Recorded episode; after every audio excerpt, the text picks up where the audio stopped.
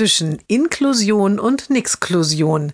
Jeden Montag eine neue Geschichte im Blog von Kirsten mal zwei. Heute Berufskundlicher Unterricht an der Gemeinschaftsschule. Heute geht es um Bewerbungen und den Lebenslauf.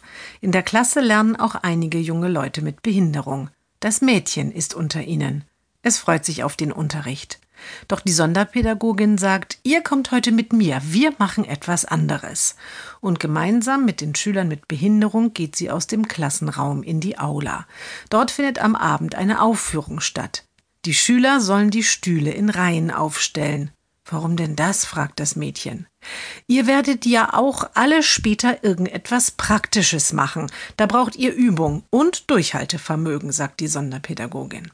Maulend schleppt das Mädchen zwei Schulstunden lang mit den anderen die Stühle hin und her. Auch in der nächsten Berufskundestunde sollen die Schüler mit Behinderung wieder rausgehen. Und was müssen wir heute machen? fragt das Mädchen.